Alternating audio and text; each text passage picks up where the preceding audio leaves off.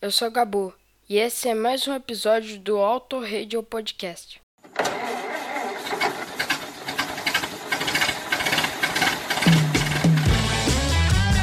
Olga, traga meu pullover. Vamos ao baile dos enxutos. Requebrar o esqueleto.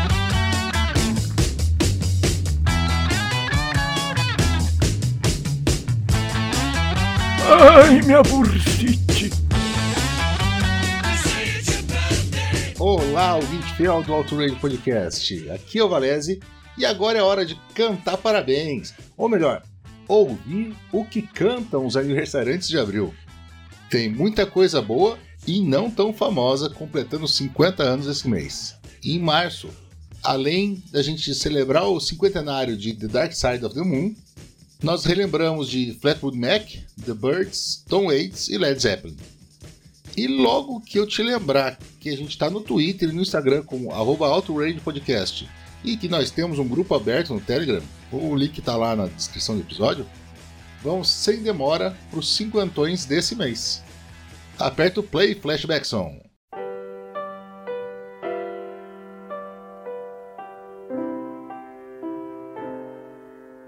A gente começa com Bloodshot, o terceiro álbum da Jay Giles Band e o seu maior sucesso até então.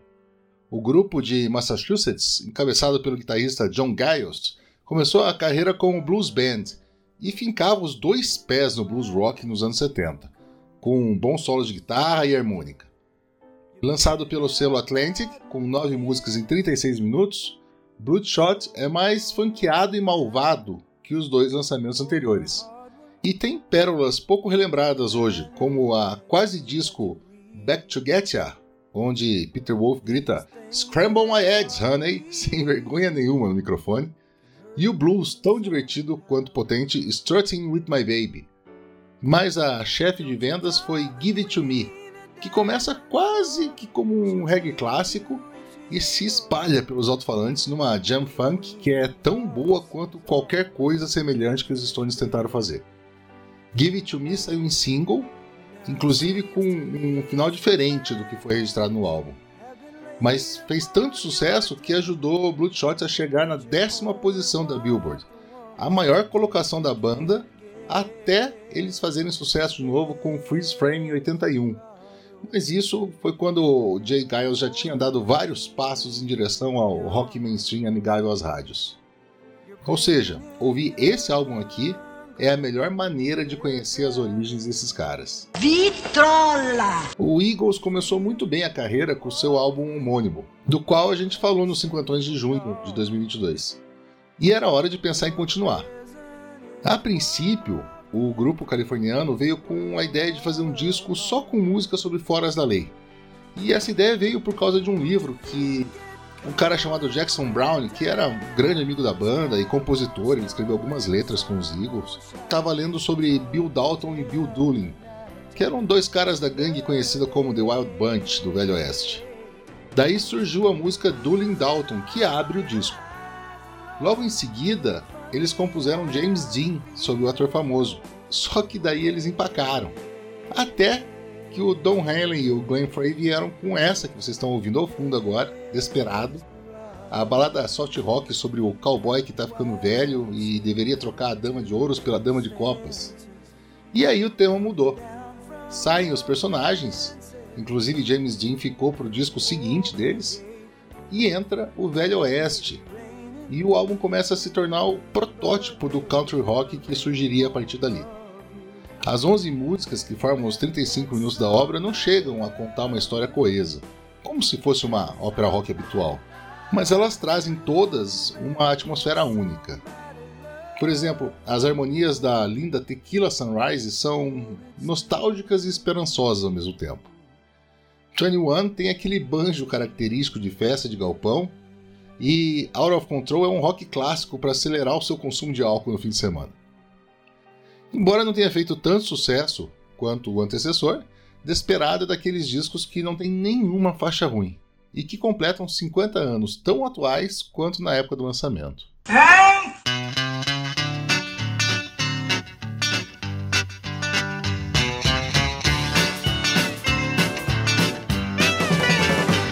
Agora, um álbum duplo, com mais de 64 minutos de música em 15 faixas. Eat It foi o sexto disco de estúdio dos ingleses do Humble Pie, a super banda do guitarrista Steve Marriott. Steve já tinha falado já há um bom tempo que ele queria incluir backing singers nas músicas. E aqui nesse disco a gente tem a estreia das Blackberries, Veneta Fields, Clyde King e Billy Barnum. E olha, elas dão um show completo. Elas assumem os microfones principais em muitas ocasiões, como na gingada Good Booze and Bad Women, deixando os solos de guitarra e acompanhamentos de harmônica muito mais divertidos e rock and roll. Aliás, essa música que eu falei e o rock estão no lado 1 do disco, que tem quatro divisões bem marcadas. No lado 2, a gente tem covers de clássicos do R&B, como I Believe to My Soul, do Ray Charles, que certamente deve tocar três vezes por dia nos alto-falantes dos paraísos de qualquer religião que se preze. O lado 3, ou o lado A do disco 2, é uma coleção de canções acústicas autorais. E o quarto e último tem três registros ao vivo de um show na Escócia, incluindo Honky Tonk Women dos Stones, que vocês já sabem foi feita para as mulheres de Matão em São Paulo. Em resumo, se eu fosse forçado a definir o som de Lyrics em uma única frase, eu diria que é um blues rock com levada soul gospel perfeito para botar numa segunda tarde enquanto você trabalha. Vitrola! Hein? O Creedence Clearwater Revival, nosso querido Creedence, incendiou a atmosfera em 67. Se tornou uma espécie de trilha sonora oficial dos últimos anos da Guerra do Vietnã e, tal qual uma estrela cadente, desapareceu em outubro de 72, depois de brigas internas e do fracasso do álbum Mar de Gras. Então, John Fogerty, seu líder e fundador, resolveu partir para a carreira solo e, 50 anos atrás, lançou The Blue Ridge Rangers. O Fogerty era, então, uma banda de um homem só. Só que o selo Fantasy confundiu o título da obra com o nome da banda, e o disco foi creditado para o inexistente grupo dos Guardas Florestais Azuis. As 12 músicas preenchem só 36 minutinhos e são todas covers de músicas tradicionais on country, mas não dá para dizer que John repousou sobre o talento alheio, porque ele gravou todos os instrumentos do disco. Mesmo fugindo do rock sulista que era característico do Creedence, o álbum chegou à posição 47 nas paradas e teve dois grandes hits: as versões para Jambalaya, de Hank Williams, que está tocando ao fundo, e Hearts of Stone, de Rudy Jackson. Se você gosta do tipo Dixieland de música, não vai ter nenhuma faixa que você não vai gostar desse álbum aqui.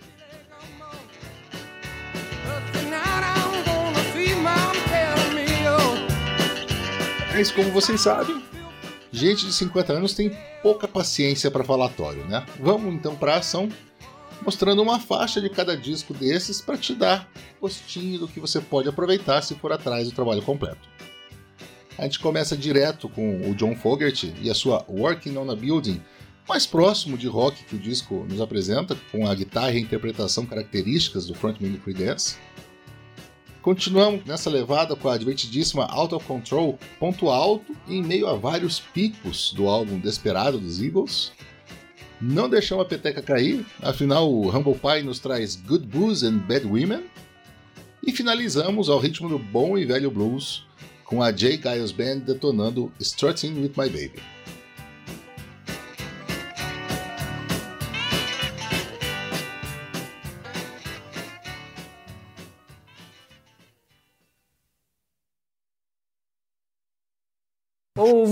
Muito baixo. Isso. Então, Então o quê? tem que aumentar o volume. É, É o quê? o volume. Tem que aumentar. Isso. Então aumenta. Tomara. Vai, levanta. Levanta volume. I'm working on a.